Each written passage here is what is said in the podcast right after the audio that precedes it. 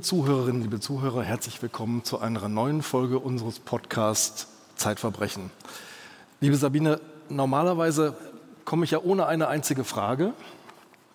Wir fangen an zu reden über die Fälle.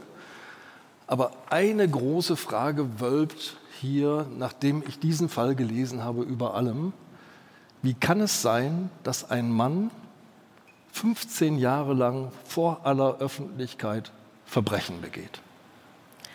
Ja, das hat äh, viele Gründe, die wir im Laufe dieses Podcasts aufklären werden. Aber wir wissen ja aus unseren äh, zurückliegenden Stücken, wir hatten ja auch Mörder, die vor aller Augen Frauen haben verschwinden lassen in ihrem Keller ja. und nach außen hin den fröhlichen, lustigen Mitmenschen gegeben haben. Also es gibt Leute, die haben eine Fähigkeit, sich zu verstellen. Die ist für einen normalen Menschen wie dich und mich eigentlich nicht nachvollziehbar. Aber das gibt es und äh, wir haben es auch hier mit einem persönlichkeitsgestörten Täter zu tun. Und diese Leute sind, also er ist ja zum Zeitpunkt, als er erwischt wird, 45 Jahre alt. Also er hat schon, sagen wir mal, 40 Jahre geübt, seine dunkle Seite zu verbergen und Mechanismen auszuarbeiten, wie man ihn nicht erwischen kann. Und erst nach 45 Jahren oder nach 30 Jahren äh, der Verbrechenstätigkeit fliegt er auf. Und das hat seine Gründe. Und dazu muss man aber sehr viel erzählen und deswegen schlage ich vor, wir fangen an. Wir fangen an. Ich fange mit der Frage an, wie bist du denn zu diesem Fall gekommen? Wie bist du darauf aufmerksam geworden? Also ich bin, du weißt ja, dass ich einen zweiten Podcast habe, der ja, heißt Du erwähnst es hin und wieder. Ich weiß, ja. du ärgerst mhm. dich darüber, aber es gibt ihn, der heißt Pfarrerstöchter. Nein, ganz im und Gegenteil, diesen, ich freue mich darauf. und diesen mache ich mit meiner Schwester. Und meine Schwester spielt in diesem Zusammenhang eine Rolle. Meine Schwester ist nämlich Theologin. Die ganze Sache, das ganze Verbrechen spielt in der evangelischen Kirche, evangelische Kirche Bayerns. Und meine Schwester ist Theologin und war in der Evangelischen Kirche Bayerns angestellt, hatte, hat damals eine kleine Zeitung äh, geleitet, das Bayerische Sonntagsblatt. Und ich war in Hamburg bei der Zeit und eines Tages rief sie mich an und sagte, du, wir haben also eine Wahnsinnsgeschichte hier. Da ist ein Pfarrer in der Nähe von München, der wird hier verdächtigt. Gegen den gibt es böse Gerüchte das bringt mich jetzt wirklich hier in Verwirrung. Und dann habe ich gesagt, ja, wes verdächtigt man ihn denn? Und dann sagte sie, man verdächtigt ihn, dass er seine Konfirmanden vergewaltigt und missbraucht. Aber ich kann mir das nicht vorstellen. Da habe ich mir gedacht, das ist ja wirklich interessant, da gehe ich jetzt mal runter ja. und schaue mir das an. Und du kommst ich, von dort? Ich komme von dort, ich komme aus München, ich bin aus einer Pfarrersfamilie und ich bin mir auch sicher, dass das der Grund war, weshalb ich überhaupt Zugang zu diesem ganzen Fall gefunden habe. Denn die Leute haben nur mit mir geredet, weil ich selber aus der Kirche war. Oder ich bin ja nicht aus der Kirche, aber ich, meine Eltern waren aus der Kirche. Und ähm, das ist auch bis heute so, würde ich sagen, dass sie vor allem deshalb mit mir reden. Eine geschlossene Gesellschaft irgendwie auch. Mhm. Wir müssen jetzt in einen Ort gehen, der Dorfen heißt. Ja. 45 Kilometer von München entfernt. So ist es eine kleine Stadt mit damals 11.000 Einwohnern, heute sind es 15.000, eine katholische Stadt mit damals 850 evangelischen Christen, ja. also eine Zwerggemeinde. Ja. Und da spielte das, oder da spielte sich diese ganze Katastrophe ab. Es gibt in eurem Text, in deinem Text, du hast ihn damals mit Kuno Kruse geschrieben, hast dann später weiter recherchiert. Es gibt einen wunderbaren Begriff darin, der heißt der Zauber der Konfirmation. Was habt ihr da vorgefunden? Also ich habe einen Kollegen mitgenommen, weil das Thema zeigte sich relativ schnell als außerordentlich umfassend. Dieser Pfarrer hat ja nicht nur in Dorfen sein Unwesen getrieben, sondern davor auch schon in weiteren Gemeinden. Er war schon seit 15 Jahren da unterwegs und hat auch seit 15 Jahren Verbrechen begangen, die nicht entdeckt worden waren und über die jeder geschwiegen hatte. Und deswegen war das eine sehr umfangreiche Recherche. Und deswegen habe ich einen Kollegen mitgenommen, den Kuno Kruse, der damals noch bei der Zeit war. Und wir sind da runtergefahren. Und ähm, äh, der Pfarrer ähm, S war damals gerade verhaftet worden und, nee, er war nicht verhaftet worden. Er sollte verhaftet werden, er hat sich aber in die Psychiatrie geflüchtet. Er saß also in der Psychiatrie, in der geschlossenen Abteilung und hat sich auf diese Weise dem Arm des Gesetzes entzogen. Und wir sind dann da runtergefahren und haben ähm, über den Kontakt, auch über meine Schwester, habe ich dann Kontakt gefunden in, zur Religionslehrerin der, der Gemeinde und zu einem Vikar dieses Pfarrers und dann später auch zu seiner Frau und zur Familie und dann natürlich zu den Betroffenen, also zu den betroffenen Kindern und deren Eltern. Und auch zu den Kirchenfürsten, muss man sagen, also diesen äh, Oberkirchenräten und ja. in der Kirchenverwaltung Vorgesetzten dieses Pfarrers, die das alles, ja, die das alles nicht wahrhaben wollten, die das alles ein Teil des Problems waren und ganz sicher kein Teil der Lösung.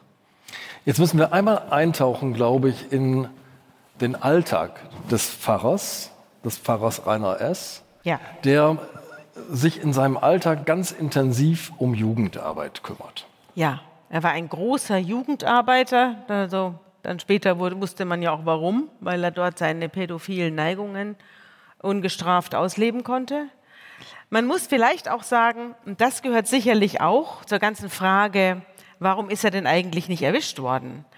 Es war die Zeit vor der Odenwaldschule. Also ja. es war 1995. Ja. Es war einer meiner ersten großen Kriminalfälle für die Zeit. Und dieses ganze Thema Pädophilie in der Kirche, sexualisierte Gewalt in der Kirche, Vergewaltigung in der Kirche, Missbrauch von Anvertrauten, Kindern, Jugendlichen. Das hat es damals in der Öffentlichkeit nicht gegeben. Das heißt, es gab auch gar nicht so ein Sensorium es sozusagen gab kein dafür. Sensorium. Also es war nicht jeder alarmiert sozusagen, weil ja, es irgendwelche und auch Anzeichen. Diese Vorgesetzten, die ich dann gesprochen habe, diese Oberkirchenräte und Dekane, die haben gesagt, wir haben nicht gewusst, dass es sowas gibt. Ja? Und dann auch noch mit Jungs. Er war ja vor allem fixiert auf Jungs, nicht nur, aber vor allem. Ja, das war uns wir haben das gar nicht auf dem Schirm gehabt, dass das sein könnte. Und das habe ich ihnen auch geglaubt. Das waren relativ naive Menschen. Und die haben immer an das Gute geglaubt und dass wir hier in einer Institution sind, die das Gute will. Und mittendrin war hier ein Wolf im Schafspelz und hat, hat hier massenweise die Kinder ruiniert. Das muss man sagen. Da kommen wir am Schluss dann drauf. Denn ich habe auch noch einen Menschen gefunden, der, mit dem habe ich heute noch telefoniert der zwei Jahre lang diesem Pfarrer zum Opfer gefallen ist. Aber zunächst einmal verzaubert Rainer S. die Kinder. Die Konfirmanden berichten Wunderbares. Es ja, er hat sich da richtig reingesteigert. Ja. Also das haben dann die Konfirmanden uns auch erzählt. Wir haben den Rainer S. nicht selbst zu sprechen gekriegt, weil er ja in der Psychiatrie saß. Er wurde dann später auch vor Gericht gestellt, da kommen wir dann am Schluss drauf. Aber diese Hauptverhandlung fand dann unter Ausschluss der Öffentlichkeit statt, deswegen konnte ich da auch nicht Tag? reingehen. Ja. Ein einziger Tag. Er war aber vollumfänglich geständig. Deswegen hat man da kurz einen Prozess gemacht. Aber wir haben natürlich sehr viel mit den Kindern gesprochen und sehr viel mit den Eltern gesprochen. Und daher wissen wir, was er für einen Budenzauber da auch veranstaltet hat. Also er hat unglaublich sich reingesteigert in diese Jugendarbeit. Also Tag und Nacht war er da zugange und er hat auch ehrlich gestanden Tag und Nacht die Kinder missbraucht. Der war ein Maniak. Also der hat die ununterbrochen belästigt, aufgesucht, heimgesucht. Der hat keine Ruhe gegeben. Der war unter einem unheimlichen Strom und war von diesem Trieb so besessen. Das wurde dann auch immer schlimmer. Und am Schluss ist, ist er deswegen auch aufgeflogen, weil es hat alle Rahmen, alle vorstellbaren Rahmen gesprengt. Ich habe sowas eigentlich nur wieder gelesen, als ich über die Odenwaldschule gelesen habe. Da war es auch so ähnlich. Und ich glaube, der Rahmen lässt sich durchaus vergleichen, denn Pfarrer S. sucht die Nähe zu seinen Konfirmanden. Er erzeugt, wir haben hier künstliche Kerzen vor uns stehen. Ja. Er erzeugt so, ein, so ein, eine unfassbare Wärme. Ja. ja es, also es wird bei, es wird meditiert, es gibt ja. so spirituelle Tänze, es ist alles ganz offen und warm und miteinander und er erzeugt eine große liebende Gemeinschaft. Ja, er hat auch Bur auf Burgen ist er gefahren, Wanderungen. Er ist sehr viel weggefahren mit den Kindern. Also so, dass er mit ihnen alleine war. Israelreisen und und, und Freizeiten und äh, Landschulheim und sonst was. Also und dann auch nächtliche Osternächte und Gesänge und Tänze und dann Beichten, also gemeinsame Beichten, die mit, dem, schriftlich mit dem? Verbrennen. Dann, dann Ja. wurde ein Feuer gemacht, da hat man dann seine Sünden reingeworfen. Die kleinen Kinder haben dann ihre Sünden da reingeworfen und der Teufel saß mit ihnen in der Runde. Das muss man wirklich sagen, das ist wirklich erschütternd. Wie schnell das gehen kann, wurde mir klar, als ich an meine eigene Kindheit und Jugend in der katholischen Kirche, in der ich heute nicht mehr bin, zurückgedacht habe. Denn auch wir hatten einen charismatischen Kaplan und der erzeugte genau eine ähnliche Atmosphäre. Jugendliche, die vor der Firmung morgens um 5 Uhr freiwillig aufstanden, vor der Schule sich trafen, Kerzen anzündeten, sich aneinander kuschelten und beteten. Natürlich versuchte man sich immer an das hübscheste Mädchen zu kuscheln. Also es war ja auch gleichzeitig für diese Kinder oder diese Jugendlichen auch so ein erster sexueller Aufbruch, der da stattfand. Also ich kann mir diese Atmosphäre sehr gut vorstellen. Der Unterschied ist, mein Kaplan damals ähm, hat sich eben nicht an äh, Jugendliche herangemacht, sondern war wirklich ein sehr integrer, aber auch sehr begeisternder Mann. Und was ganz ähnlich ist übrigens ist, auch dieser Kaplan kam bei Jugendlichen und Kindern sehr, sehr gut an. Die Erwachsenen standen dem etwas skeptisch gegenüber. Wie war es denn bei Rainer S.? Das war auch so. Die Erwachsenen konnten diesen Zauber gar nicht verstehen. Die fanden ihn eher nervig und fanden ihn zwar auf der einen Seite war es so ein Manager-Typ, der also alles hingekriegt hat und tausend Sachen angefangen hat. Das fand man dann ganz gut, aber so als Person haben ihn erwachsene Menschen, vor allem erwachsene Frauen, abgelehnt. Die haben, konnten mit ihm nichts anfangen. Die fanden ihn übertrieben und kindisch und zum Teil auch äh, so ein bisschen schräg. Aber sie haben dann gesagt, na ja, also das ist halt ein moderner Typ und das ist ein moderner Pfarrer und die Kinder finden ihn toll geschenkt. Ja. Ist es dann auch die, sozusagen so eine Toleranz einer gerne aufgeklärten Gesellschaft gegenüber dem Neuen? Ja, das war Oder? auch ein. Es gab auch sehr viele Gespräche über Sexualität. Dieses Erwachende, ja, das Ja. hat er ja ausgenützt. Ja. Dieses Erwachende in den Jugendlichen. Er hat das auch angefacht, denn er hat mit ihnen sehr viel über Sexualität gesprochen. Und auch das haben die Eltern mitbekommen und auch das haben die Vorgesetzten mitbekommen. Aber die fanden das modern. Ja, die fanden, wir wollen doch keine verklemmte Kirche sein, wir wollen doch einen Aufbruch, auch so ein bisschen wie Odenwaldschule, also ein neues pädagogisches Konzept. Ja. Und das hat er ausgenutzt und hat es äh, einfach in sein Gegenteil verkehrt und hat es benutzt, um diese Kinder zu ruinieren und um sich da auszuleben, ungestraft. Und warum haben die Kinder selbst nicht gesprochen? Warum gehen die nicht zu ihren Weil sie Eltern? ihn und geliebt sagen- haben. Weil sie gedacht haben, es ist ihr bester Freund. Weil das Verrat wäre? Weil es Verrat wäre, weil sie auch sich geschämt haben. Ja.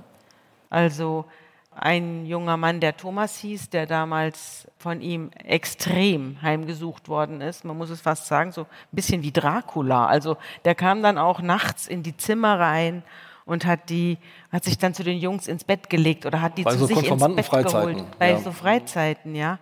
Tagsüber war er der nette Onkel und der nette Kumpel und nachts hatte er dann so eine richtige, eine richtige äh, dämonische, auch mit Gewalt verbundene Art, sich an diese Kinder ranzumachen.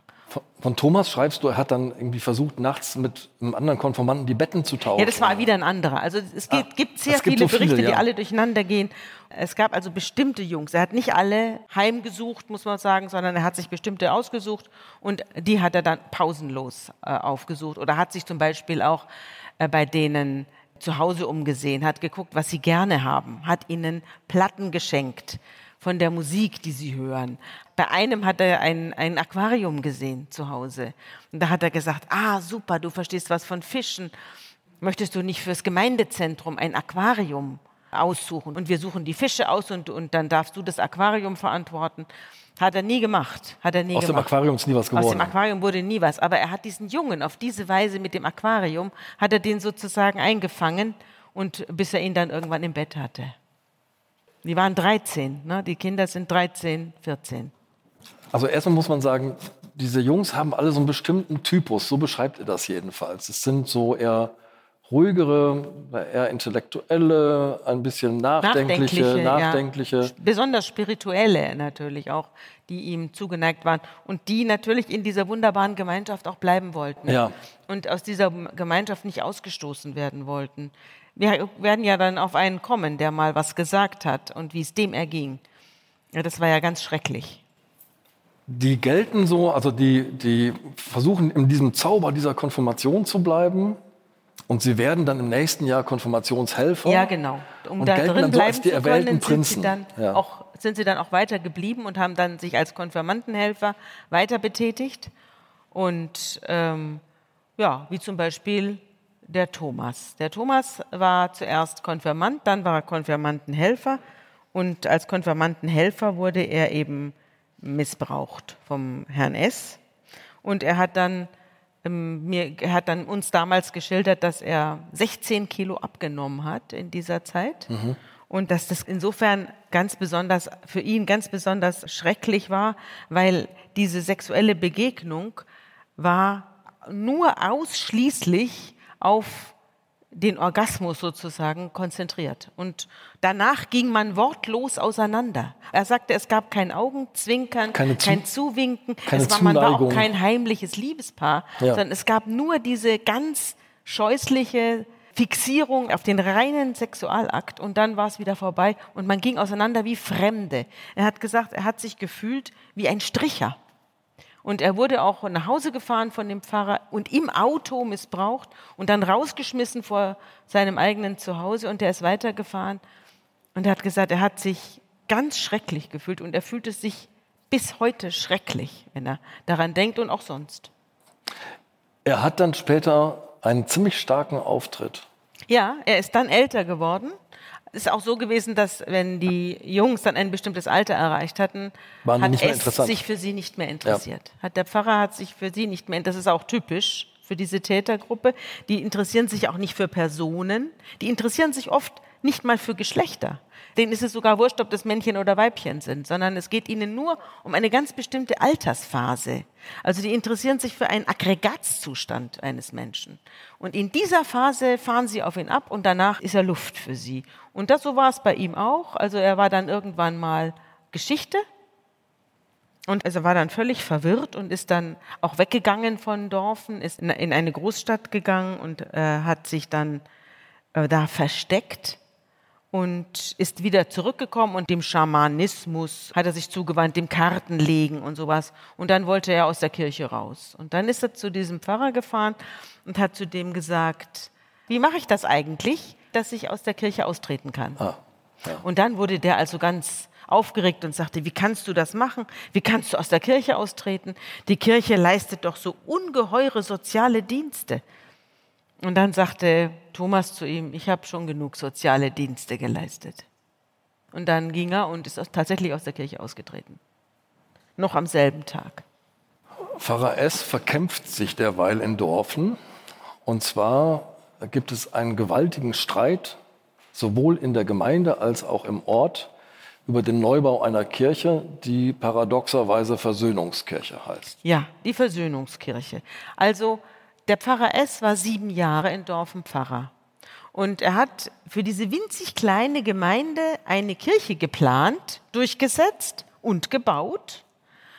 Für 850 Christen eine Kirche. Also vorher waren die evangelischen Christen bei den katholischen mit in der Sebastianskapelle und es hat ihnen auch eigentlich völlig ausgereicht. Aber dieser Pfarrer musste dann also eine Kirche, eine gibt, kann man sich auch heute noch googeln, Versöhnungskirche Dorfen, können Sie sich anschauen. Das hat er gebaut. Und das wollte natürlich außer ihm, wollten das nur noch sehr wenige in der Kirche. Und diese Leute, die ihm da entgegengetreten sind und gesagt haben, was brauchen wir eine Kirche mit 850 Hanseln, die waren dann seine Feinde. Und die hat er mit Hassbriefen verfolgt. Und ganz besonders abgesehen hatte er es auf Frau Steiner, das war die Organistin. Mhm. Die Organistin führte nämlich diese Gegnerschaft an. War eine ziemlich starke Frau. Ja, ja, Frau Steiner war, die hat sowieso immer gesagt, dem sind hier die, die, die Schuhe zu groß, in denen er steht. Der hat ja keine Ahnung, ist ein nicht ernstzunehmender Mensch. Und das, dafür hat er sie gehasst. Und als sie dann auch noch gegen die Kirche war, wurde sie abgemahnt von ihm und auf, dann hat er ihr die Noten versteckt. Ja, irre, ich habe das gelesen, ich habe es nicht geglaubt. Ja, er hat ihr die, die kam in die Kirche rein und wollte sich an ihre Orgel setzen, waren ihre Noten weg. Dann hat sie diese Noten gesucht und dann stellte sich raus, der Pfarrer S. hat die Noten an sich genommen und versteckt. Und dann musste sie bis zum Dekan in Regensburg gehen, um an ihre Noten zu kommen. Und der musste dann anreisen. Der Dekan hat dann Anweisungen gegeben, dass der Pfarrer die Noten wieder ja, dass rausholt? die Noten. Er hat aber auch bei, bei Kindern, die er zum Beispiel nachts im Bett aufgesucht hat und die waren dann nicht da. Bei denen hat er auch die Koffer weggenommen und versteckt. Da mussten die ihre Koffer suchen. Das als Strafe. Was für ein finsterer Geselle. Eine einerseits groteske, bizarre Figur und auf der anderen Seite eben, weil er es mit so hilflosen Geschöpfen zu tun hatte, eine richtig finstere, eine finstere, eine finstere Erscheinung. Aber wir kommen ja noch zu seinen weiteren Maßnahmen, die er ergriffen hat, wenn jemand nicht tat, was er wollte. Ich lese mal eine Passage aus äh, dem Text von damals vor, 1995. Er ist übrigens erschienen kurz bevor ich zur Zeit gekommen bin. Dem katholischen Pfarrer von Dorfen, Gottfried Wiesbeck, hat es nie so recht eingeleuchtet, warum sein evangelischer Kollege und Freund sich im Kampf um die neue Kirche derartig aufrieb, anstatt die Entscheidung einfach der Gemeinde zu überlassen. Ein Bekannter Wiesbecks, der Psychologe ist, bemerkte nach einer ökonomischen Besprechung, der Mann ist ja völlig verhetzt. Wie der raucht, der steht ja unter furchtbarem Druck. Auch die Religionslehrerin Caroline Bach glaubt in der Weihnachtszeit 1994 in der völligen Erschöpfung von Pfarrer S. die Folgen des Dauerscharmützels um die Versöhnungskirche zu erkennen. Er sagt, ich kann nicht mehr, ich bin ausgebrannt, ich bin am Ende. Sie ahnte nicht, die Religionslehrerin, dass es ihm in Wirklichkeit um ein viel wichtigeres Gebäude zu tun war. Das mühsam aufgebaute, mit einer ausgefeilten Statik aufrechterhaltene Lügengebäude vom aufrechten Gottesmann mit der glücklichen Familie. Mhm. Er hatte eine Frau und zwei Kinder. Und die lebten da in der Gemeinde. Mit der Frau habe ich auch gesprochen. Das war eine sehr nette Frau. Ich glaube, sie war Altenpflegerin und sehr zurückhaltend, also im Gegenteil ganz, ganz anders als er. Er kannte sie ja schon ewig, also die waren in, in, aus der Schule kannten die sich und hatten zwei Kinder. Und diese Frau hat zu uns gesagt, wir haben nichts gemerkt. Wir haben nichts gemerkt. Wir wussten aber, dass er in dieser Gemeinde aufging, aber ich habe nichts gemerkt. Und hast du ihr das abgenommen? Ja, ich glaube, dass es natürlich in solchen, wie bei Alkoholikern auch, ja, das war ja fast dann, das wurde ja dann zu einer richtigen Sucht seinerseits. Ich glaube, das ist wie bei Alkoholikern. Da sagt man ja, es gibt so eine, bei den Ehen gibt es so ein stillschweigendes, eine stillschweigende Vereinbarung. Wenn einer der beiden Partner eine psychische Krankheit oder eine Sucht entwickelt, dass dann der andere ganz lange wegschaut und dass man dann ohne eine äh, Unterstützung von außen da gar nicht mehr rauskommt. Und ein bisschen war es hier auch so. Ich glaube ihr das. Ich habe es ihr damals geglaubt und ich glaube es ihr heute. Aber ich glaube auch, dass sie vor bestimmten Dingen, nämlich dass sie da dass die Kinder Tag und Nacht angerufen haben, ja, dass sie seine Geheimnummer hatten, dass sie kamen und bei ihm an den Kühlschrank gingen, und sich da Sachen rausgeholt haben. Dass er gesagt hat, ich verliebe mich manchmal in so einen Kurs, ja. Oder dass er nie mehrere Kinder im Auto hatte, sondern immer nur eines, ja. Und dass er auch bei Telefonaten ist es mehreren Leuten aufgefallen, aber erst hinterher. Wie er da spricht, man hat gedacht, er spricht mit einer Geliebten. In Wirklichkeit war es der Konfirmand. Und das muss ihr aufgefallen sein. Außer man hat, in, man hat sich inzwischen Mechanismen selbst zurechtgelegt, äh, wo man dann diese ganze Entwicklung unterstützt, ohne es eigentlich zu wollen. So richtig auffliegen wird Pfarrer S. erst so an der Jahresgrenze 1994, 95. Ja. Aber es gibt natürlich schon früher Menschen, die tatsächlich sehr genau hingeschaut haben. Und dazu müssen wir den Ort wechseln. Ja an eine andere Pfarrstelle gehen, nämlich nach Lichtenberg in Franken. Da bin ich dann hingefahren. Ich habe mir dann gedacht, jetzt bin ich mal gespannt, wie das früher war, also in seinen alten Tagen, in der in Former Times, bevor er hier in Dorfen sein, sein Unwesen getrieben hatte. Ach ja, fällt mir noch ein. Er hat sein Alter auch zehn Jahre jünger angegeben. Ja. Also er hat sich auch gekleidet wie ein Jugendlicher und hat nicht zugegeben, dass er 45 ist, sondern hat behauptet, er sei Anfang 30 diese ganze äh, kindische Verhaltensweise, aber auch dieses wahnsinnig enge Sachen anhaben und, und so dieses pubertäre Getue, das hatte er auch. Und dann bin ich zurück, jetzt muss ich mal schnell hier blättern. wie er sich in Lichtenberg verhalten hat. Zu diesem Fall habe ich auch Akten, aber die sind sehr schmal und die sind äh, sehr neu.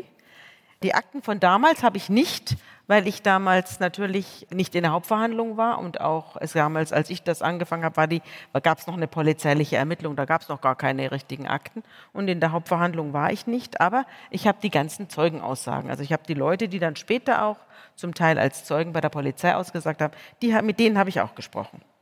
Also ich bin damals äh, nach äh, Lichtenberg gefahren, das ist eine kleine fränkische Gemeinde und bin, habe mir gedacht, wo gehe ich jetzt dahin, wen frage ich da?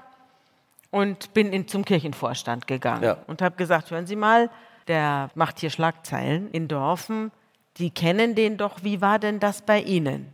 Die Leute haben ja von uns zum Teil veränderte Namen bekommen, weil die auch nicht identifizierbar sein wollen. Unter anderem hier Nele und Helmut Mattes aus Lichtenberg. Da war er von 1979 bis 83. Die waren mit ihm zunächst befreundet. Und weil sie mit ihm befreundet waren, haben sie ihn darauf angesprochen, dass es über ihn Gerüchte gibt.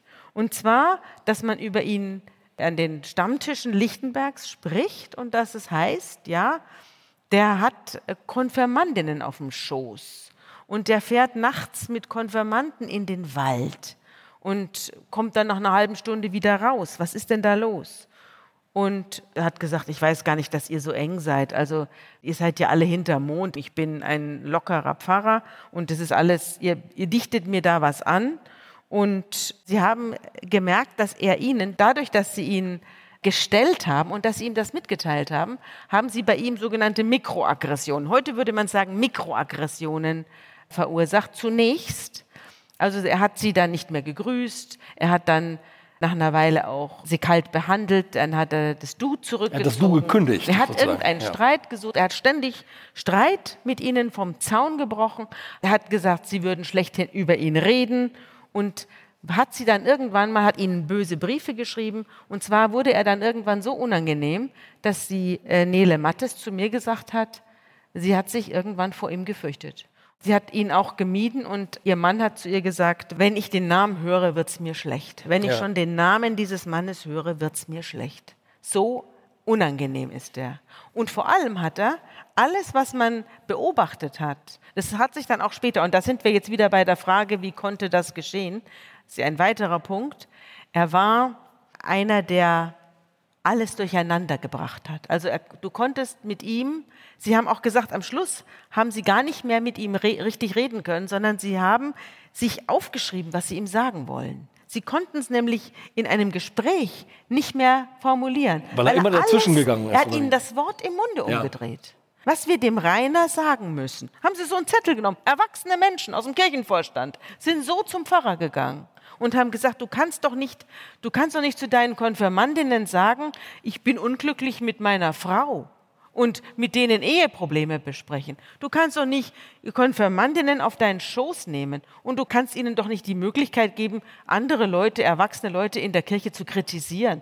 Und, ob, und sie fragen, in, in Umfrage machen unter den Konfirmanden, ob sie auch finden, dass er sich ihnen gegenüber äh, distanzlos verhält, weil ihm das nämlich vorgeworfen würde. Also so hat er sich da geriert.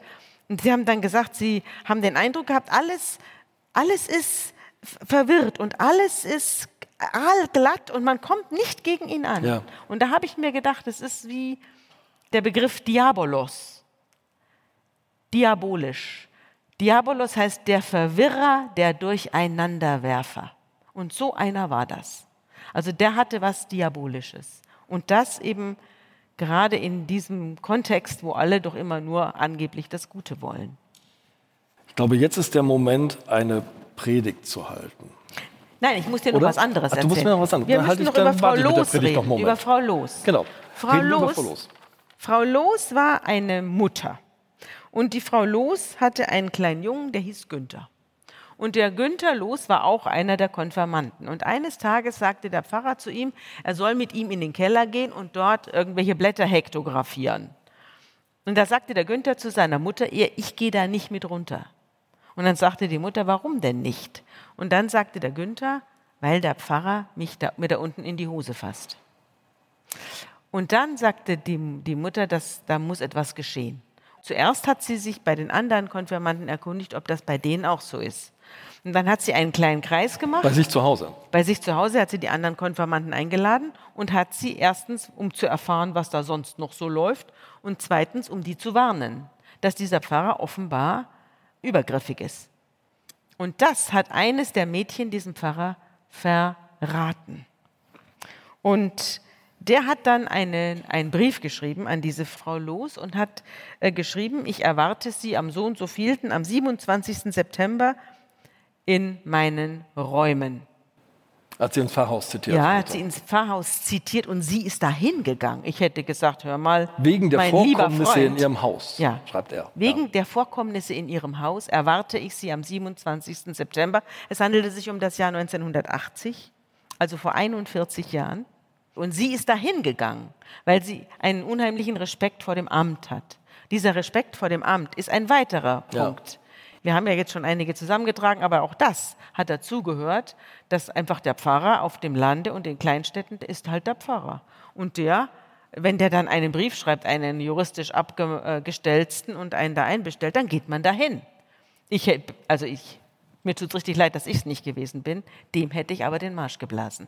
Aber die Frau Los ist leider hingegangen und hat sich dann von ihm, er, hat, er saß in einem dunklen Raum, hatte eine Kerze aufgestellt, wie in, bei einer schwarzen Messe, und hat zu ihr gesagt, ich mache sie fertig. Ich werde sie fertig machen. Ja. Sie werden ihr Haus verkaufen müssen. Sie werden keine gute Stunde mehr in dieser Gemeinde hier haben, wenn sie nicht sofort alles zurücknehmen. So hat er mit ihr geredet. Und er hat sie gefragt, wem glauben Sie, wird man glauben, Ihnen genau. oder mir? Und dann hat sie gesagt, er hatte recht, gegen ihn hatte ich keine Chance. Man, jeder hätte ihm geglaubt und nicht mir.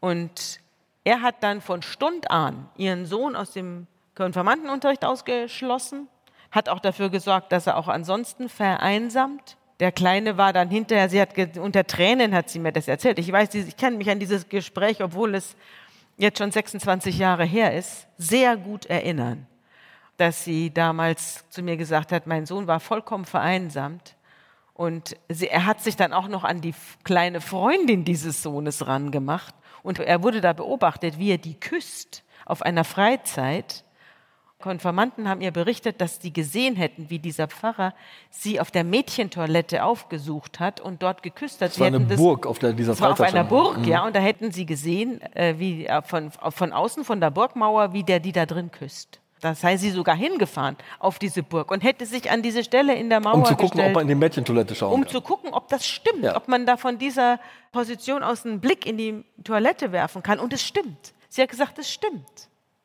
Und auch dieses Mädchen hat sich dann von ihm abgewandt und alle haben sich von ihm abgewandt. Und sie hat gesagt, ich habe es meinem Mann nicht gesagt, ich habe gedacht, wenn ich ihm das erzähle, dann bringt er den Pfarrer um. So schlimm war das. Und dann ist sie zu einem Vorgesetzten gegangen. Sie ist zum Pfarrer Elias Friedrich von Naila gegangen okay. und hat ihm das erzählt.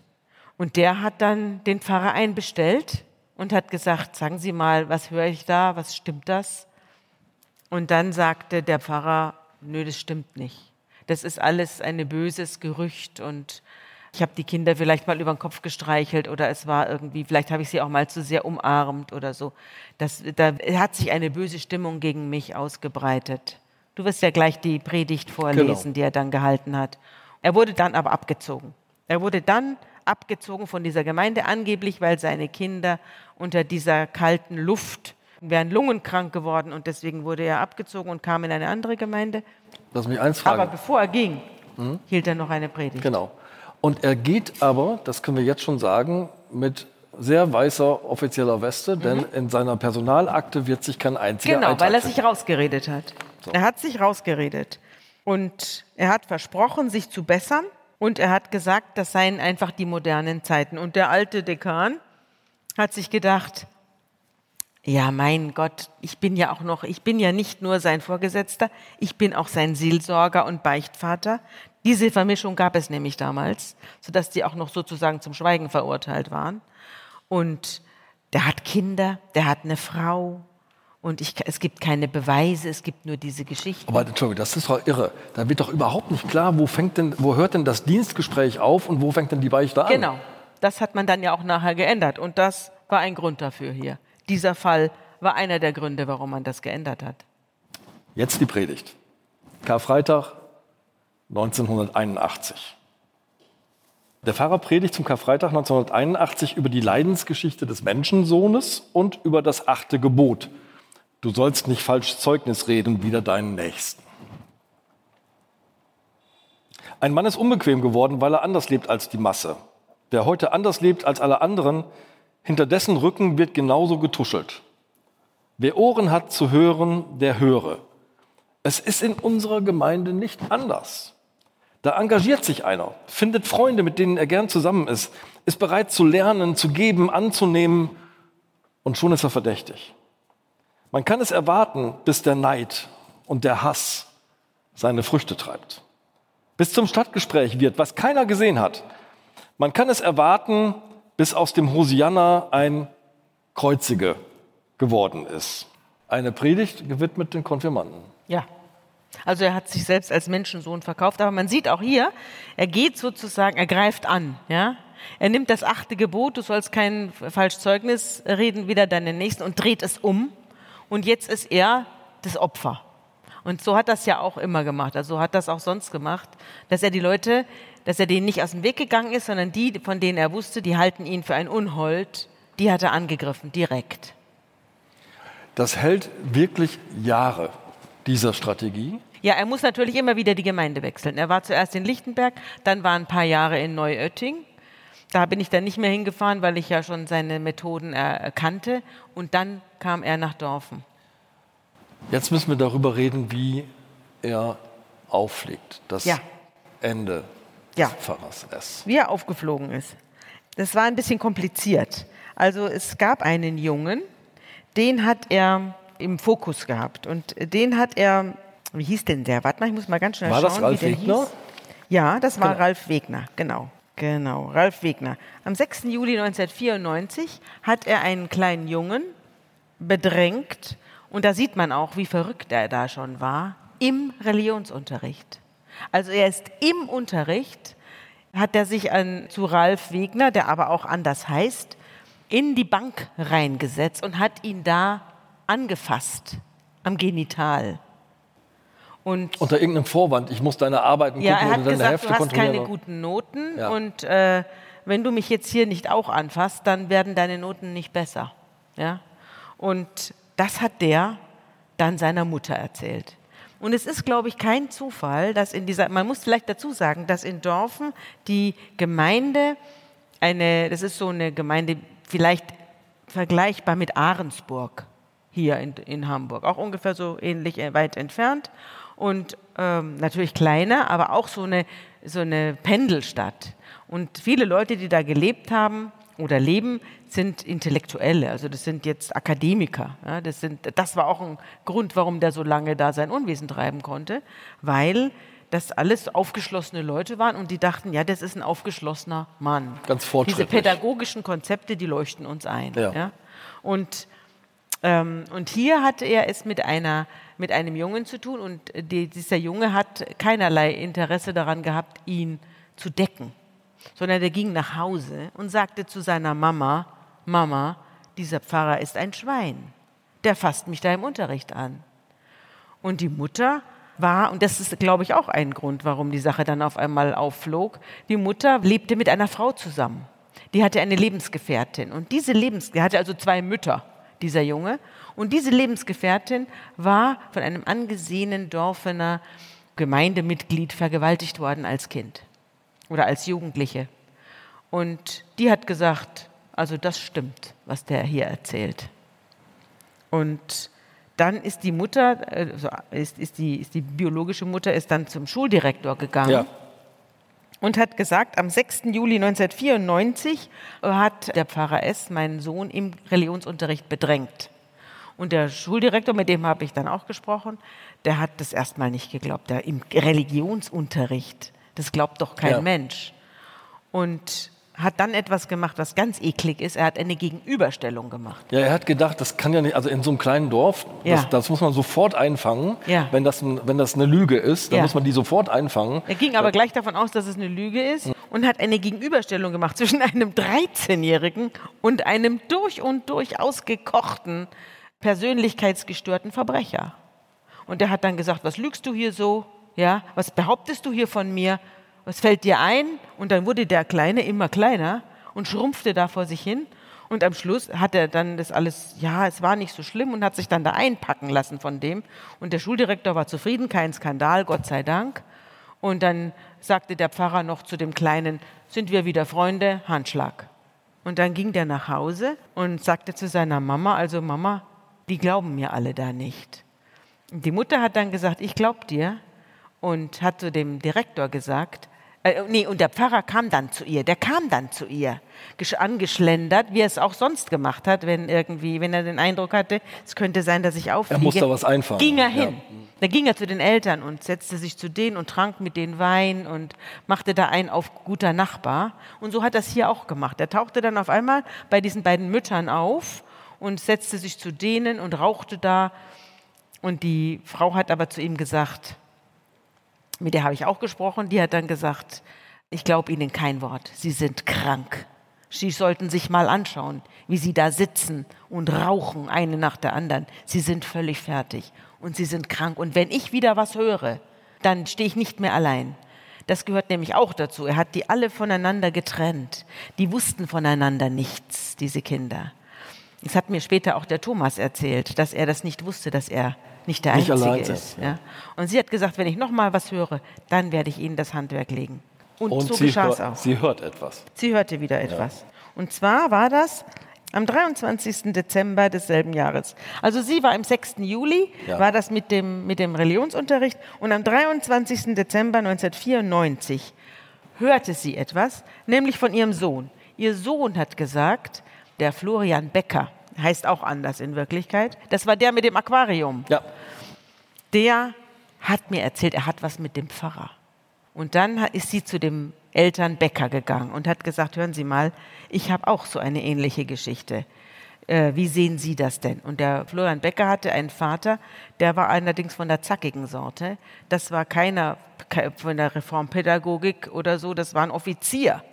Und der hat dann gesagt, was für ein Schwein, der, dem werden wir jetzt das Handwerk legen. Und der hat, rief dann an bei den Vorgesetzten, und zwar einem nach dem anderen, und hat reingeschrien und hat gesagt, wenn ich diesen Mann noch einmal im Konfirmationsunterricht oder auf der Kanzel sehe, dann hole ich die Polizei.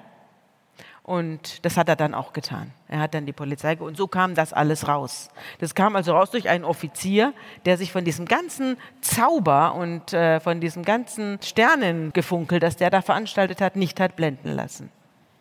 Du schilderst, wie dieser Offizier den Dekan Jürgen Wieber in Landshut anruft. Ja. Und du schilderst auch sozusagen, also du warst Das ja hat nicht mir Herr dabei. Wieber aber, selber erzählt, bei dem war ich den, nämlich auch. Den, bei den Hörer ganzen- weit weggehalten hat, weil der Mann so brüllte. Der hat so reingeschrien, hat der Wieber gesagt, dass er den Hörer so weit hat weghalten müssen. Und so hat er den Kampf gegen den Pfarrer dann auch gewonnen. Und dann ließ man ihm aber von der Kirche aus noch vier Wochen Zeit. Man hat also nicht äh, gesagt, so, wir kassieren sie jetzt ein, sondern der Pfarrer hat gesagt, er bringt sich um, wenn er die Polizei vor der Tür stehen hat. Deswegen hat man ihm vier Wochen Zeit gelassen, seine Sachen zu regeln und seine, äh, seine Frau zu informieren. Und nach vier Wochen ging dann Herr Wieber hin zu ihm und hat ihn seines Amtes enthoben. Und als er da kam, sagte der Pfarrer S. zu ihm, als Sie heute gekommen sind, habe ich Sie nicht erwartet. Also ich habe heute nicht erwartet, dass ich tatsächlich, er hat- er hat gedacht, er ist kommt wieder davon. davongekommen. Er kommt hat davon. gedacht, er ist wieder davongekommen. Aber diesmal da war der Offizier im Hintergrund, da haben sie sich dann nicht getraut. Und jetzt wurde er seines Amtes enthoben und dann ist er schnell in die Psychiatrie. Und da konnte dann die Polizei nicht auf ihn zugreifen. So hat er sich dann bis zur Hauptverhandlung dann äh, durchgewurstelt. Ähm, es gibt Menschen, die ihn in der Psychiatrie besuchen, unter anderem die Religionslehrerin. Ja. Caroline. Bach hast du sie Ja. genannt. Und ähm, die schildert etwas ganz Seltsames. Ähm, das lese ich auch mal aus dem Text Ja. Er schreibt seine Lebensgeschichte nieder, erzählt die Religionslehrerin Caroline Bach, die zu denen gehört, die ihn im psychiatrischen Krankenhaus in München regelmäßig besuchen. Und mit der Zeit ist er so weit, dass er sie nicht nur zu schreiben, sondern auch zu lesen wagt. Und anscheinend wird Rainer S. erst jetzt klar, dass das, was er für Liebschaften hielt, in Wahrheit Verbrechen waren. Ja, wer es glaubt. Werbung. Liebe Hörerinnen und Hörer, Sie möchten das Magazin zum Podcast einmal unverbindlich testen? Dann lassen Sie sich Ihre persönliche Zeitverbrechen-Ausgabe gratis nach Hause liefern. Jetzt bestellen unter www.zeit.de slash Verbrechen-testen.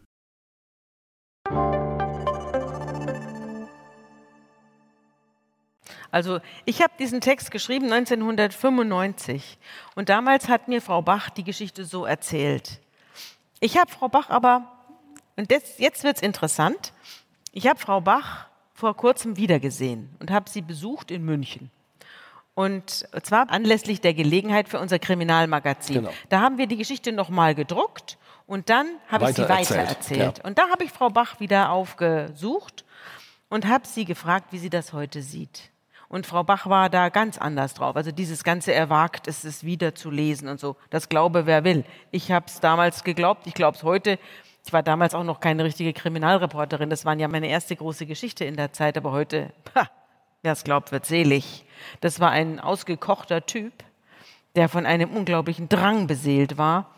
Aber das war sicherlich äh, kein Mensch, der dann zu, es- eine Geschichte schreibt und dann wagt er es zu lesen. Der hat die ganze Zeit gewusst, was er tut.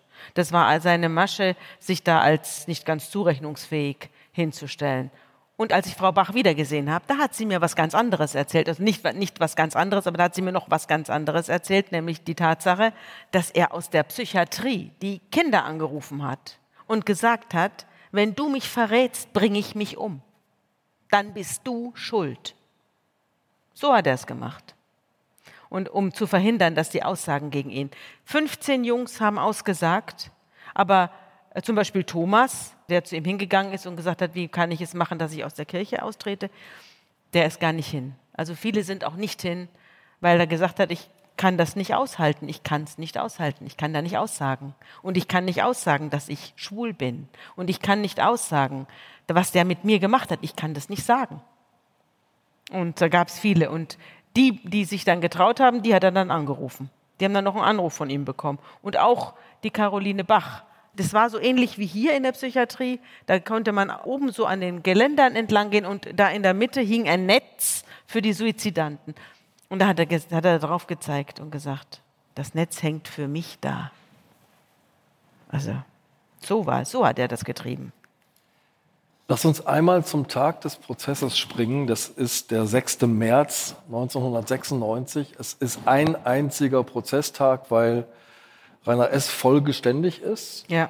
Ähm, Das macht man auch. Also dann will man auf diese Weise will man den Kindern auch ersparen, äh, dass sie da nochmal aussagen müssen. Du hast mit der Opferanwältin gesprochen, Ja, die die Kinder und mit dem. Verteidiger. Hab ich, Ja. den habe ich, die habe ich beide wiedergefunden nach 26 Jahren. Die konnten sich aber nicht mehr an ihn erinnern.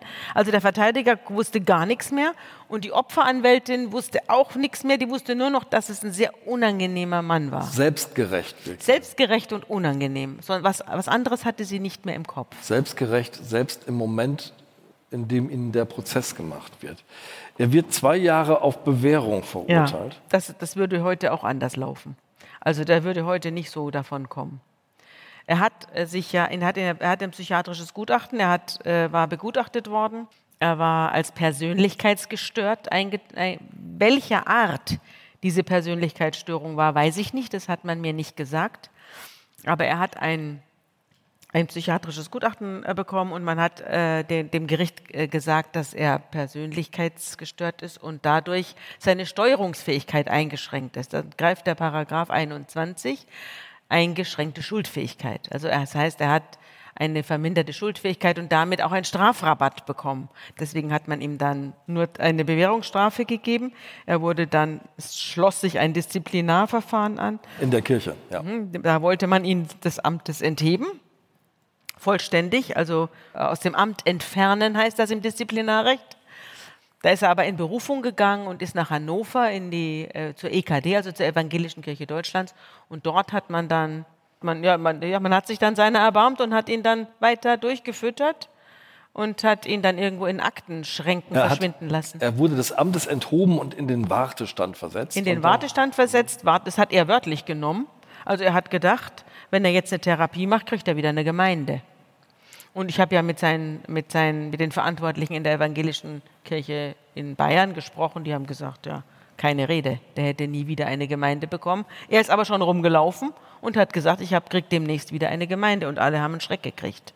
Er hatte auch wieder eine Lebensgefährtin und war also auf Akten und Statistiken, also der, den hat man irgendwie im Archiv verschwinden lassen. Und damit hatte man ihn auch im Auge sozusagen. Ja, damit hatte man ihn auch im Auge. Er galt dort als sehr unsicher und aber immer bemüht und beflissen. Aber 2002 war es, ne? 2002. Der 9. Oktober. Der 9. Den Oktober, ja, ist er gestorben. Da hat man ihn tot in der Badewanne gefunden. Alle sind davon ausgegangen, dass er sich umgebracht hat, aber das war wohl nicht der Fall, sondern es war ein, es war ein Herztod. Herztod. Ein Herztod, ja. Wahrscheinlich auch von der Raucherei. Du hast Also- vorhin schon gesagt, du hast die Geschichte nochmal weiter erzählt, nachrecherchiert, 25 Jahre später für Ja. das Kriminalmagazin Verbrechen.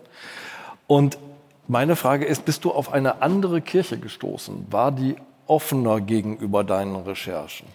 Ja, also so richtig offen war man jetzt nicht. Man hat mir vor allem auch nicht verholfen, mit den Opfern zu sprechen.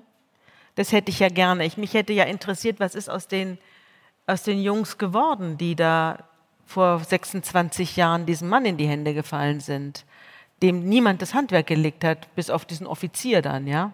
Und dann habe ich gefragt, könnten Sie mir nicht Kontakte vermitteln äh, in diese Gemeinde? Der Witz ist, muss man dazu sagen, ich habe die ganzen Namen verändert.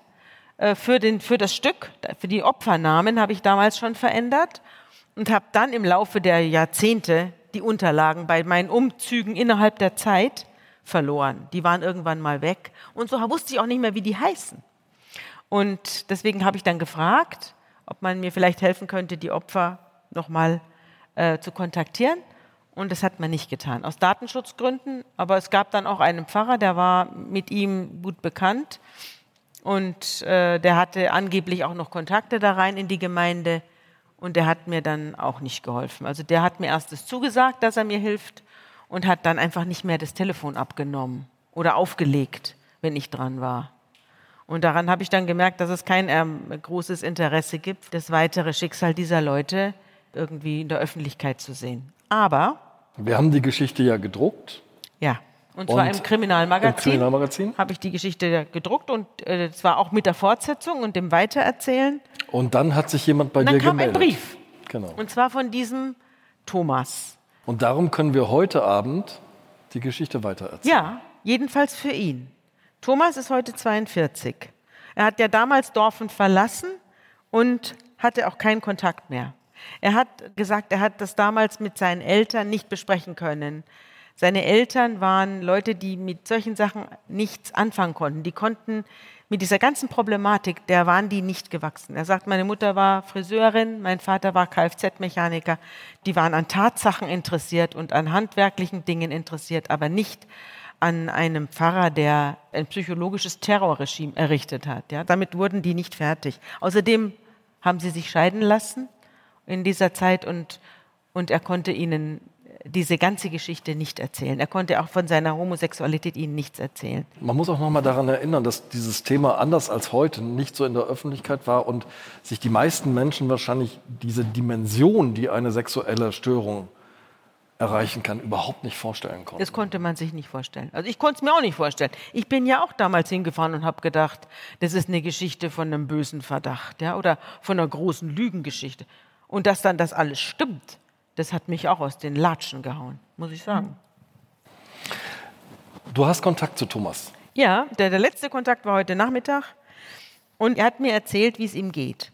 Und er hat gesagt, ich, also es ist insofern ein, ein interessantes und auch sehr typisches Opfer, weil er überhaupt kein, er hat überhaupt keinen Verfolgungswahn. Also er hat überhaupt nicht dieses, es gibt ja auch andere, also es gibt auch, auch bei der, ich habe auch häufiger Opfer erlebt, die, von denen ich nicht glaube, dass es Opfer sind, die einen riesen Medienrummel um sich eröffnet haben und Geschichten erzählt haben, die 50 Jahre zurückliegen und weiß der Teufel was, wo ich mir gedacht habe, dass, also wer es glaubt, wird selig. Aber dieser Mann hier, der hat sich in einer Art und Weise verhalten, das mich wirklich angefasst hat. Also er hat mir geschrieben, er hat mir auch nicht geschrieben, ja, Skandal oder was, sondern er hat geschrieben, ich freue mich, dass ich die Geschichte gelesen habe und ich freue mich, dass Sie nochmal darüber berichtet haben. Ich habe mich selber drin wiedererkannt und ich wollte Ihnen nur sagen, mir ist das noch im Gedächtnis und Sie selber sind mir auch noch im Gedächtnis und unser Gespräch.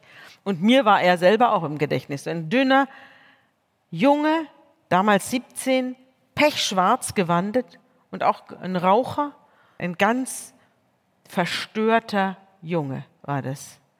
Und jetzt hat er mir geschrieben, eben, dass er sich freut, mehr nicht. Ja, und dann habe ich ihn kontaktiert und habe gesagt, sagen Sie mal, können Sie mir ein bisschen sagen, wie es Ihnen geht?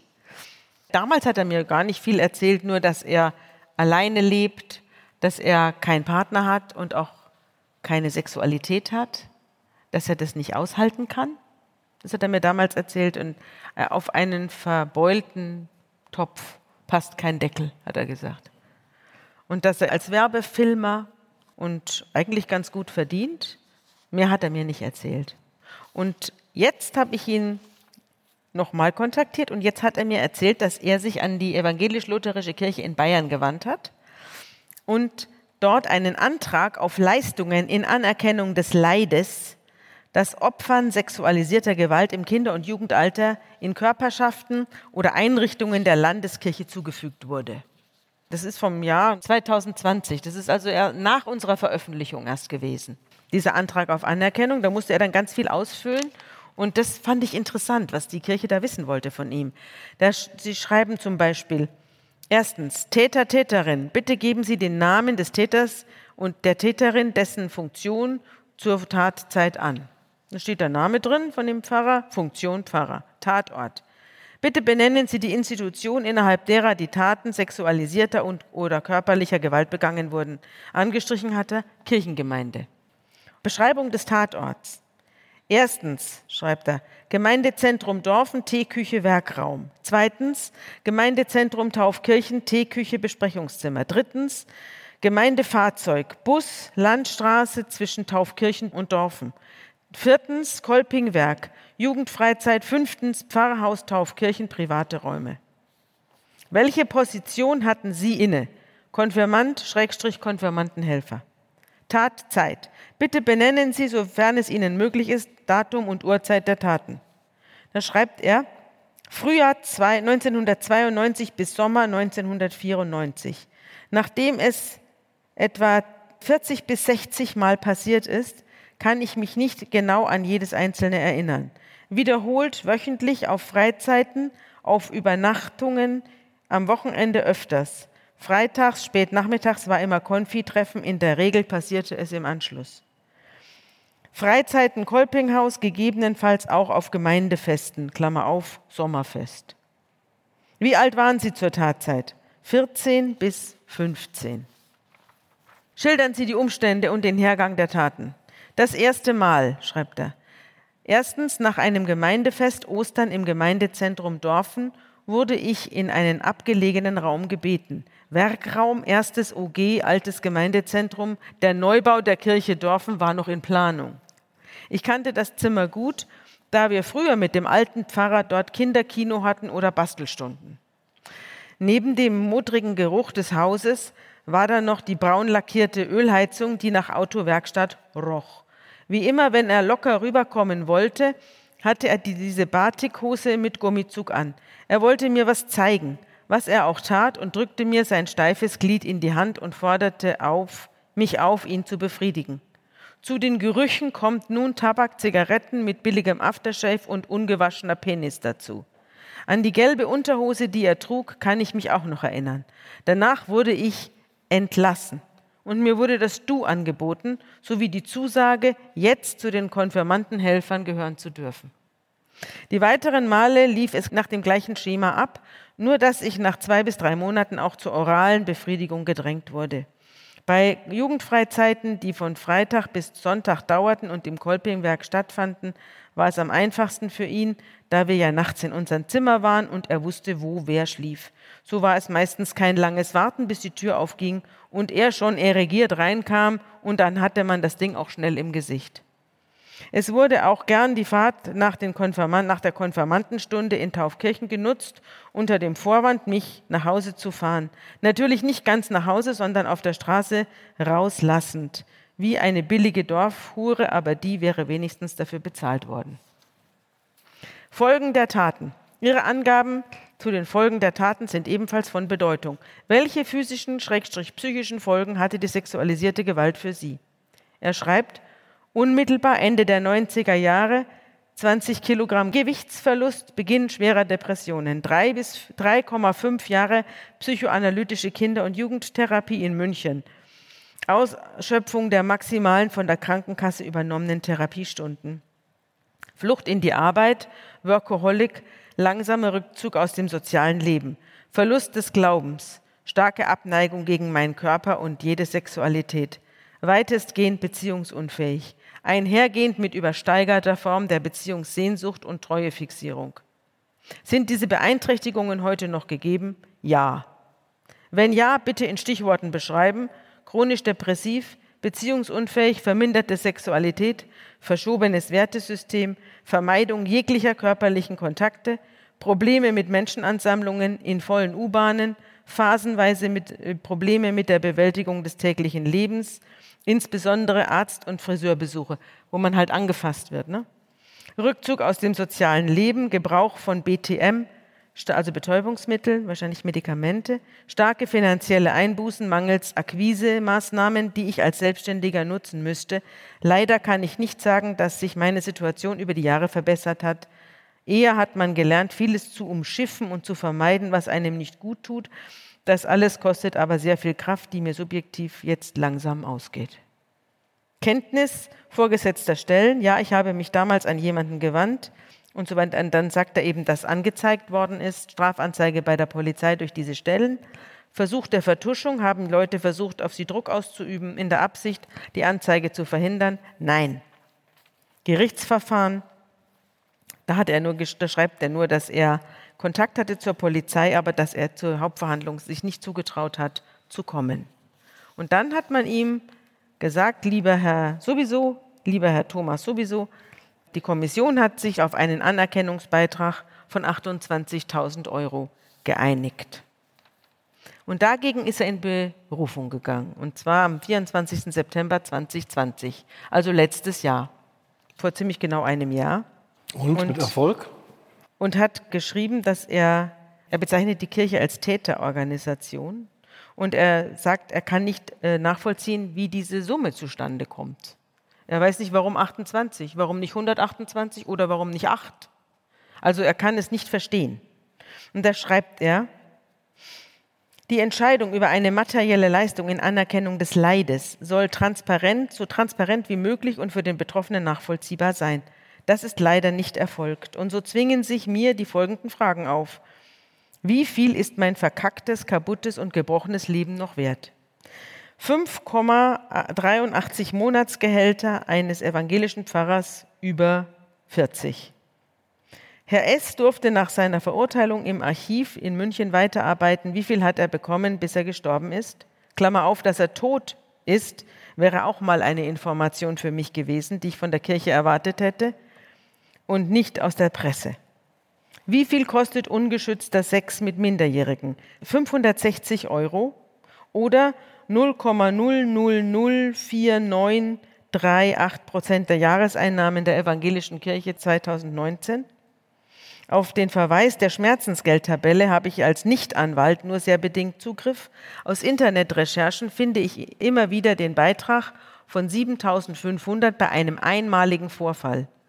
Wurde hier Mengenrabatt abgezogen oder gibt es eine Flat Rate ab einer bestimmten Zahl von Vorfällen?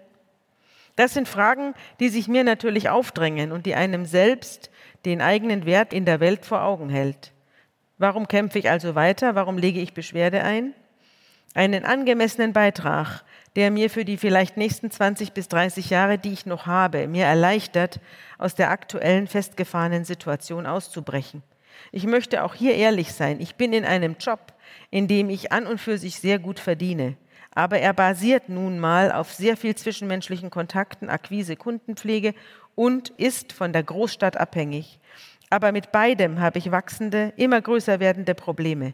Gut geht es mir aktuell nur, wenn ich die Möglichkeit habe, mit meinem Hund im Wald unterwegs zu sein. Ich will nach Hause zu meiner Familie in Bayern. Nach dem Tod meiner Mutter vor drei Jahren ist die familiäre Bindung zu meiner Schwester immer wichtiger geworden und das Heimweh immer stärker. Doch mit über 40 sein Leben komplett neu zu gestalten und das Ganze mit dem Paket auf den Schultern, das ich nun normal zu tragen habe, scheint es mir wie eine Herkulesaufgabe, bei der ich keine Lösung sehe und mir droht, meine Hoffnung abhanden zu kommen. Das war meine erste Beschwerde, die ich in diesem Kontext verfassen musste. Ich hoffe, die Gründe dafür sind nachvollziehbar und die Form und Weise ist nicht zu salopp, um auch behördlichen Ansprüchen zu genügen. Das war's jetzt. Und dann hat man ihm nochmal 10.000 Euro zugestanden im November 2020 und die hat er nicht bekommen. Er hat gesagt, die sind mir bis heute, zehn Monate her, nicht überwiesen worden. Und dann habe ich gesagt, warum haben Sie denn nicht nachgefragt oder gemahnt oder dann hat er gesagt, ich kann das nicht. Ich, ich bringe das nicht zustande. Ich habe, ein An ich habe versucht, Anwälte für meinen Fall zu interessieren. Das interessiert niemanden. Und ich selber bin zu schwach. Ich kann das nicht. Dann, sollen sie, dann, sollen, dann zahlen sie es halt nicht. Ja? Und dann habe ich mir gedacht, wenn ich jetzt heimfahre und ich fahre einem mit dem Auto rein, ja, und der kann dann hinterher nicht mehr laufen, dann kriegt doch der eine Rente. Dann kriegt er doch nicht nur 28.000 Euro, dann kriegt er ein, womöglich von meiner Versicherung eine Rente. Wenn ich, äh, wenn ich in Personenversicherung habe als Autofahrer, da stehen Millionenbeträge drin. Und der wurde also, der ist jetzt quasi ein Wrack und kriegt 28.000 Euro nach einem Schlüssel, den er nicht durchschaut. Und da habe ich mir dann schon gedacht, also er hat dann noch einen langen Brief bekommen, dass man ihnen alles Gute wünscht. Und das ist dieser Brief, von, wo ihm noch die 10.000 Euro zugesichert werden, aber die wurden ihm eben nicht überwiesen. Und es ist natürlich so, dass ich verstehe einerseits, dass die Kirche sich denkt, wenn wir dem jetzt also äh, 350.000 Euro oder was, ja, wenn man die Taten, 50 Taten mal 7.500, das sind ungefähr 350.000 Euro, wenn man die ihm zahlt, dann kommen natürlich ich weiß nicht, wie viele Opfer sexualisierter Gewalt es in der evangelischen Kirche im Moment gibt, aber wenn die dann alle kommen, dann sagt die Kirche, okay, dann haben wir Milliardenbeträge irgendwann. Andererseits hat sie natürlich fünfeinhalb Milliarden Euro allein 2020 eingenommen, ja, an Kirchensteuern. Und dann sind natürlich 28.000 Euro jetzt nicht so furchtbar viel für einen, der sich da von Tag zu Tag schleppt und keine Freunde findet und mit seinem Hund leben muss. Was, Sabine, hat die Kirche denn gelernt seither? Du hast schon gesagt, es ist nicht mehr so, dass der Dienstherr gleichzeitig der Beichtvater ist. Ja, das haben sie geändert. Sie Aber es ist auch disziplinarrechtlich was passiert. Das Disziplinarrecht ist gerade in der evangelischen Kirche in Bayern ist äh, außerordentlich hart seither. Also wenn der geringste Verdacht besteht, wird man aus dem Amt entfernt. Ich habe dann auch andere, ich kann, kann jetzt stundenlang erzählen, äh, weil ich auch andere Fälle erlebt habe, wo ich mir dachte, das kann ja wohl nicht wahr sein, wird da ein 90-jähriger Opa verfolgt, weil er vor 50 Jahren eine Konfirmandin äh, bedrängt haben soll, was sich überhaupt nicht mehr beweisen lässt. Äh, da wurde dann also ein, ein Mann, der kurz am Grab schon, am Kante des Grabes stand, wurde da also in, in maximale Panik versetzt. Das war die, ist die andere Seite der Medaille, die es auch gibt, ja, die es auch gibt. Insgesamt duldet man sowas überhaupt nicht mehr. Also man hat natürlich man hat die, die, die, die Trennung von Dienstverhältnis genau. und Seelsorge ja. wurde vollzogen. Und jeder, der etwas erfährt mhm. über einen solchen Fall und der schweigt, begeht ein Dienstvergehen. Der wird selbst Gegenstand der Disziplinarverfolgung. Liebe Zuhörerinnen, liebe Zuhörer, 900 Fälle, Sabine, sind in der evangelischen Kirche bekannt von sexuellem Missbrauch. Die katholische Kirche zählt am 13. August diesen Jahres, die Kirche hat aufgerufen, man kann Anträge stellen auf Opferentschädigung. Es gibt 1287 Anträge.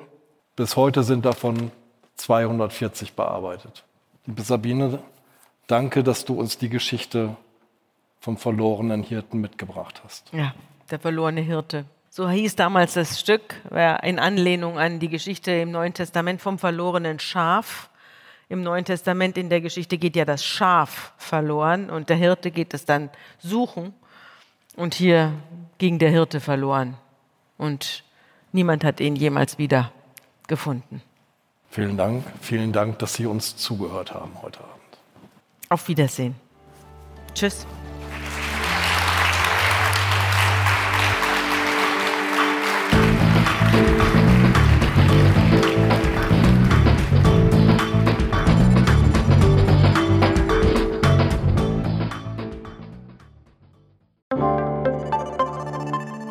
Werbung. Liebe Hörerinnen und Hörer, wenn Sie mehr zu den Fällen in unserem Podcast erfahren möchten, abonnieren Sie den kostenlosen Zeitverbrechen Newsletter. Mit exklusiven Fotos und Recherchehintergründen erhalten Sie alle zwei Wochen einen Blick hinter die Kulissen von Zeitverbrechen. Direkt anmelden unter www.zeit.de Verbrechen-Newsletter www.zeit.de slash Verbrechen-Newsletter